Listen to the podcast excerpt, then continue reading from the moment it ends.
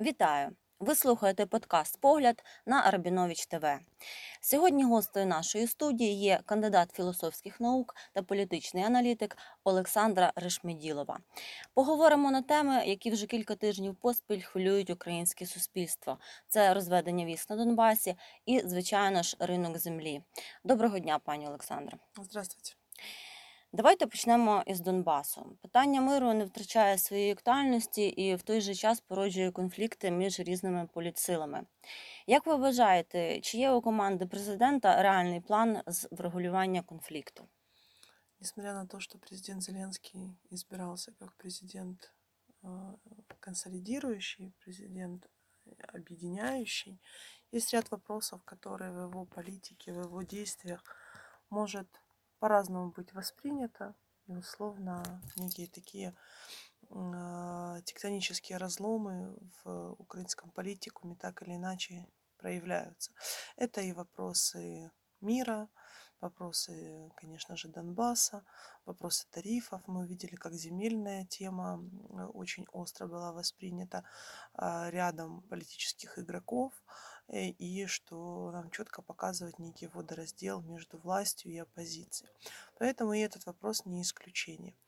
А, запрос на мир а, является ключевым запросом среди украинцев, это показывают все социологии, поэтому отмежеваться, закрыть глаза, спрятаться от этого вопроса президенту явно не удастся. Тем более в своем а, телемарафоне он четко дал понять, что он себя видит, позиционирует как президент мира. Были прямые вопросы, которые задавали, возможно ли, чтобы Украина пошла в наступление, видит ли он военные пути решения конфликта. Он сказал, что его избирали как президента мира, и его прямая задача и миссия этого мира достичь. А искренен ли он в своих намерениях? Я считаю, что да. Он достаточно искренен и старается по мере своих возможностей, умений а, всячески как бы сдвинуть а, этот камень, глыбу, да, огромную, с как бы пока с мертвой точки. Не будет ли это Сизифов труд, мы увидим в ближайшее время. Ряд действий украинской стороны а, европейские партнеры воспринимают как некие сдвиги, да, как позитивы. Вот э, на встрече в Тулузе Макрон и Меркель дали понять, что видят а, позитивные шаги со стороны Украины, воспринимают их, отмечают, сообщают о возможности встречи в нормандском формате. Да, есть ряд требований, Украина старается их выполнить. Разведение войск – это одно из этих требований. Но мы видим, что место встречи Париж нам анонсирован, а вот дата пока растушевана. Будет ли эта встреча в ближайшие дни, условно, недели, месяцы, увидим ли мы ее до конца года, вопрос остается пока открытым. Но если ранее э, российская сторона говорила, что, возможно, встречи не будет до конца года, то сейчас э, в связи с активизацией предложения господина Назарбаева, который предложил встретиться напрямую президентом Российской Федерации Украины, э, господину Путину и Зеленскому напрямую, тет-а-тет, а российская сторона дала свой четкий ответ, что пока они, конечно, благодарят за предложение, но считают, что нужно сконцентрироваться и остановиться на нормандском формате, соответственно, не исключают возможности такой же встречи. Да? То есть мы видим, что это как раз э, один из намеков, да, или тот месседж, который можно прочитать между строк. Легко ли будет провести эти переговоры и насколько они реальны? Вопрос, э, то, что называется, задача со звездочкой, тем более к сложному вопросу Донбасса, а, периодически поднимается вопрос Крыма, который не является предметом встречи нормандского формата, а также это газовые переговоры что сами по себе являются тоже крайне сложным вопросом. И по факту я считаю, что это может только усложнить переговорный процесс, а не облегчить. А, поэтому есть ряд объективных причин, по которому скажем так, слишком многое стекается в одну точку, в одну встречу, и решить разрулить все накопившиеся вопросы одним махом, ну, будет крайне сложно и не под силу даже очень опытным игрокам, не говоря уже о господине Зеленском. Но будет ли он делать попытки? Да, будет. Мы еще ожидаем анонсированный обмен, который тоже звучит как один из э, шагов да, к, навстречу э, и, скажем так, э, нормандской четверки и вообще нашим государствам, чтобы мы могли выходить из э, обострения, а не, обо, а не наоборот, скажем так, только плодить разночтения, разные видения. А, давайте поймем еще призыв к прямым переговорам.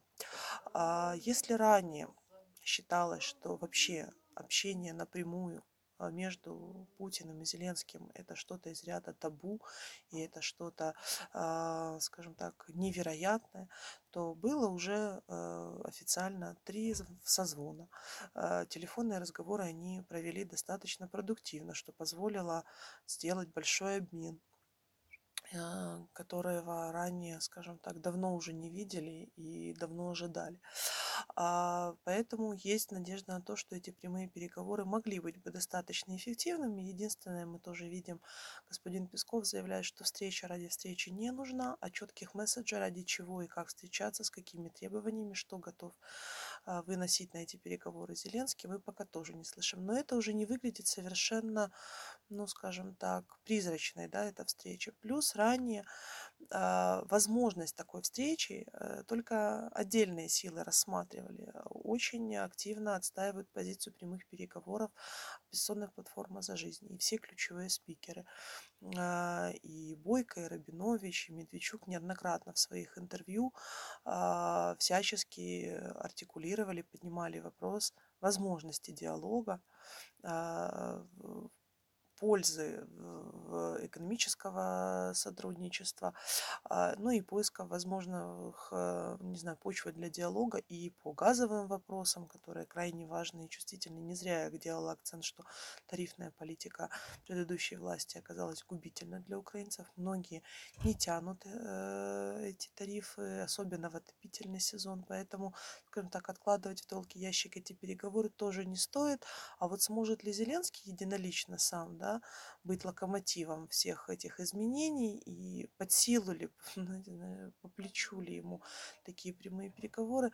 Это мы увидим в ближайшее время. Говорю же, что попытка сдвинуть эту глыбу может быть сизифов, сизифов труд. Знаете, сколько не пытайся поднять, э, покатить этот камень в гору, он будет все время скатываться. Такие угрозы есть. Не он первый, условно, сточил зубы, да, о неподъемную совершенно задачу. Ну и большой вопрос, а все ли делалось для того предыдущим, а, скажем так, созывом, предыдущей властью, а, то есть и парламент, и президент, и даже правительство, ну, которых украинцы брали да, от штурвала, явно не справлялись со своей функцией. А будет ли справляться новая власть? Ну, это мы увидим в ближайшее время. Просто слишком много накопилось, слишком много нужно э, разрулить, решить. И пока э, определенные действительно сдвиги есть. Не зря их фиксируют европейские партнеры. Но ведь мы понимаем, что э, здесь могут быть условно шаг вперед, два назад.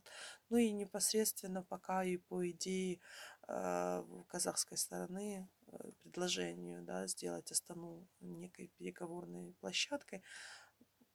Вроде звучит согласие Зеленского, да, но Москва пока не делает явных шагов навстречу, чтобы это стало уже полноценным планом. То есть как резервный вариант, да, возможно, как некий параллельный трек, но не основная площадка, то есть остается Минск, остается Париж, да, нормандский формат, но опять, э, говорю, уже даты розташовані і все время сползають. Вчора українське суспільство просто вибухнуло після того, як Рада проголосувала за зняття мораторію на продаж землі. Президент вітає українців з подоланням економічного рабства. А в той час як низка поліцил та політологів впевнені, що вчора була відкрита скринька Пандори. То де правда? А, не зря я говорила о том, что земельный вопрос а, провел некий водораздел между властью и оппозицией. Мы услышали, что еще буквально некогда дружественные фракции президенту тоже а, дистанцировались и не согласны с а, его решением. Кто-то не согласен с формой, кто-то не согласен с содержанием, кто-то просил дополнительное время на разъяснительную работу. Можно констатировать, что информационно-разъяснительная работа властью провалена. Земельный вопрос ложится на совершенно неподготовленный грунт, на неподготовленную информационную почву, на неподготовленную а, эмоционально-моральную почву. Ведь вопрос земли это не только экономический вопрос, это вопрос еще и социальный. То есть в попытке, в погоне за некими экономическими бонусами, и то достаточно а, такими размытыми, да, туманными, а, есть э, опасность создать серьезный социальный бунт и недовольствие. Мы увидели а, ряд протестующих аграриев. В основном это малый и средний бизнес, который понимает, что им не по карману, возможно, и не по плечу потянуть пока покупку земель или э, выкупить э, те земли, на которых они работают, которые в аренде. Надо понимать, что далеко не все украинцы владеют землей, потому что та земля, которая была распаевана, она явно досталась не всем. По логике тогда и ту собственность, которая есть э, у государства, земельно сельскохозяйственные угодья, ее бы тоже не мешало распаевать между остальными украинцами. Эти инициативы пока не звучат, что может порождать условно неравные возможности. Также есть большая опасность в том, что иностранцы могут завладеть а, украинской землей, э, причем как явно, так и опосредственно, завуалированно. Есть ряд компаний, которые работают давно и владеют э, частью какого-то имущества, то есть есть какая-то история. И вот можно условно иностранцам заходить в такие фирмы и завладеть, даже не напрямую, потому что вот те ограничения, которые якобы до 2024 года существуют, на мой взгляд, это некая такая попытка завуалировать, знаете, замаскировать лопухами очевидные вещи, что обойти эту норму будет несложно. Поэтому в чьих интересах власть так активно в турборежиме про, проталкивала эту идею, вопрос риторический. Связано ли это с приездом миссии МВФ или связано ли это с каким-то условно внешним лобби, возможно, крупных агрохолдингов, возможно, отдельных олигархов, возможно, отдельных иностранных государств, которые тоже хотели бы, возможно, поучаствовать в а, аттракционе невиданной щедрости. Но, с другой стороны, мы видим, что ряд сил ну, скажем так, э, длительно были в конфронтации с президентом по этому вопросу и говорили, что здесь не, не могут сойтись интересы. Это в первую очередь вторая по величине фракция оппозиционная платформа «За жизнь». А, видим, что недопонимание у власти появилось Тимошенко. А, на редкость э, голос и европейская солидарность тоже оказались э, не согласны.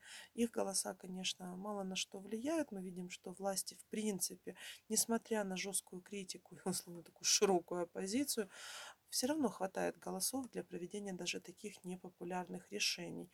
Но президенту который хочет это показать как большую победу, явно стоило бы прислушаться к альтернативным позициям. Мы увидели небывалый фарс в комитете, который попытался за считанные минуты якобы рассмотреть альтернативные законопроекты, что вызвало массу критики и нарушения процедур. Ну и, скажем так, э, вообще это было крайне вопиюще, такой кричащий прецедент. То есть, если это можно делать за считанные минуты, зачем, э, скажем, тогда притворяться? Можно вообще не рассматривать альтернативные законопроекты, тем более сейчас все чаще появляются инициативы сократить альтернативные позиции, усложнить процедуру а, сбора, а, скажем так, каких-то там дополнительный сбор голосов для инициатив, еще что-то.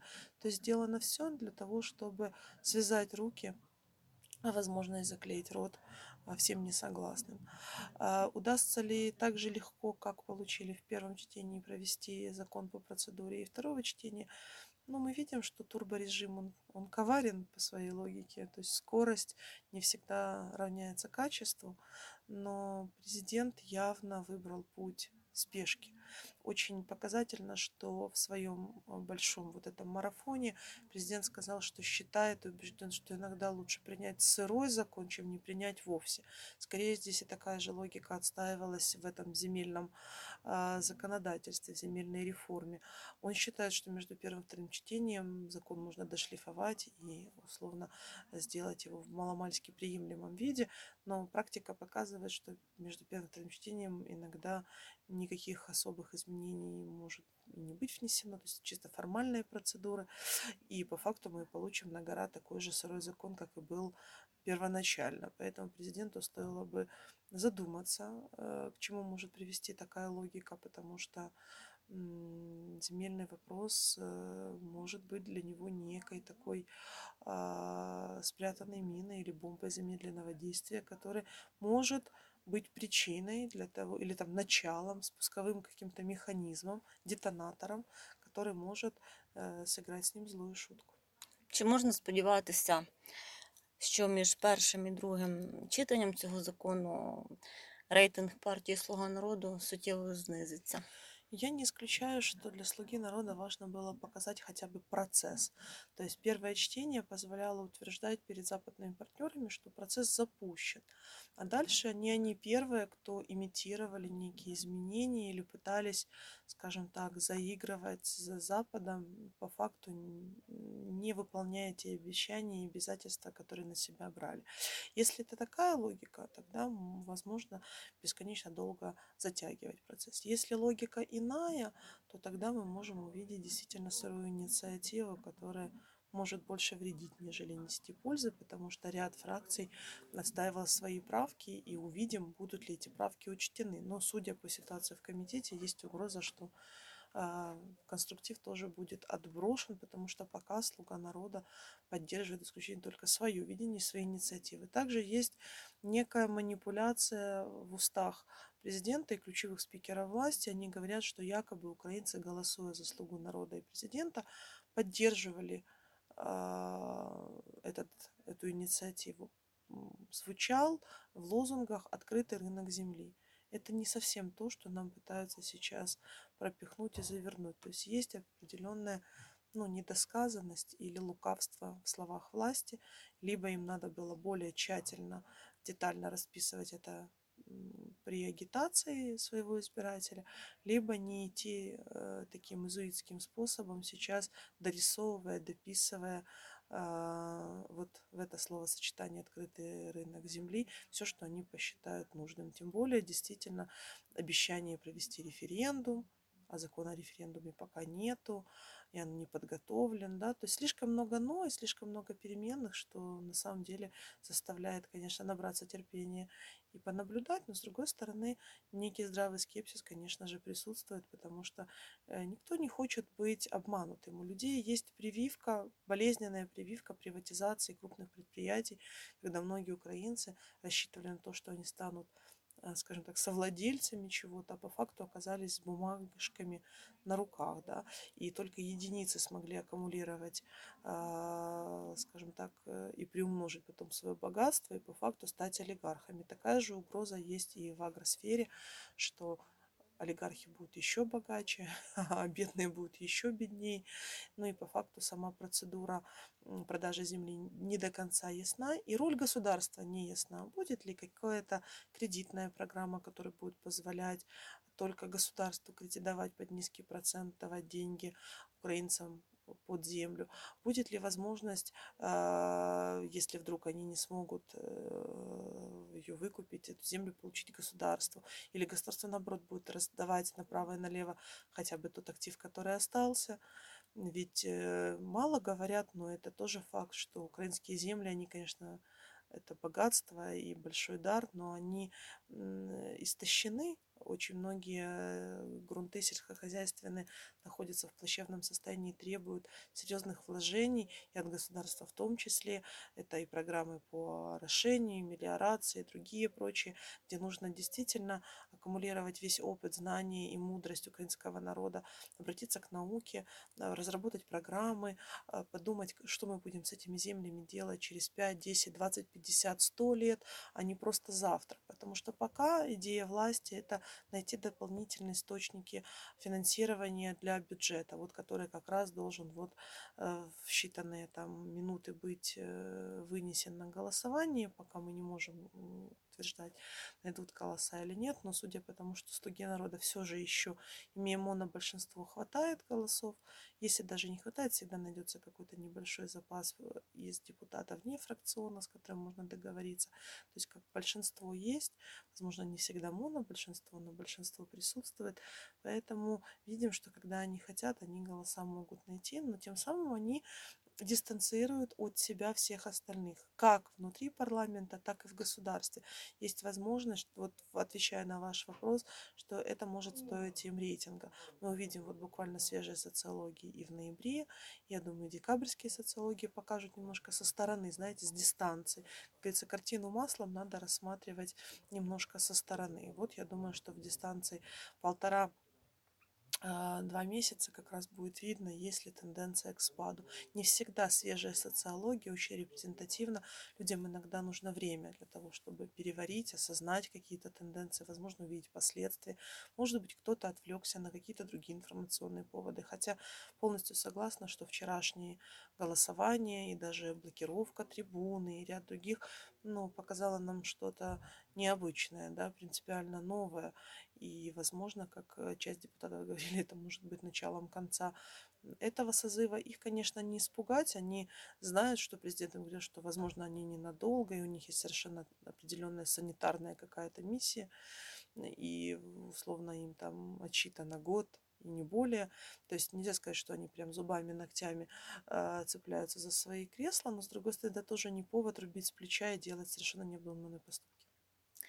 Дякую вам, пані Олександра, за цікаву бесіду та що поділилися з нами своїми думками. Нагадаю, ви слухали подкаст Погляд на Рабінович ТВ, і ми говорили про мир на Донбасі та відкриття ринку землі. На все добре та до нових зустрічей.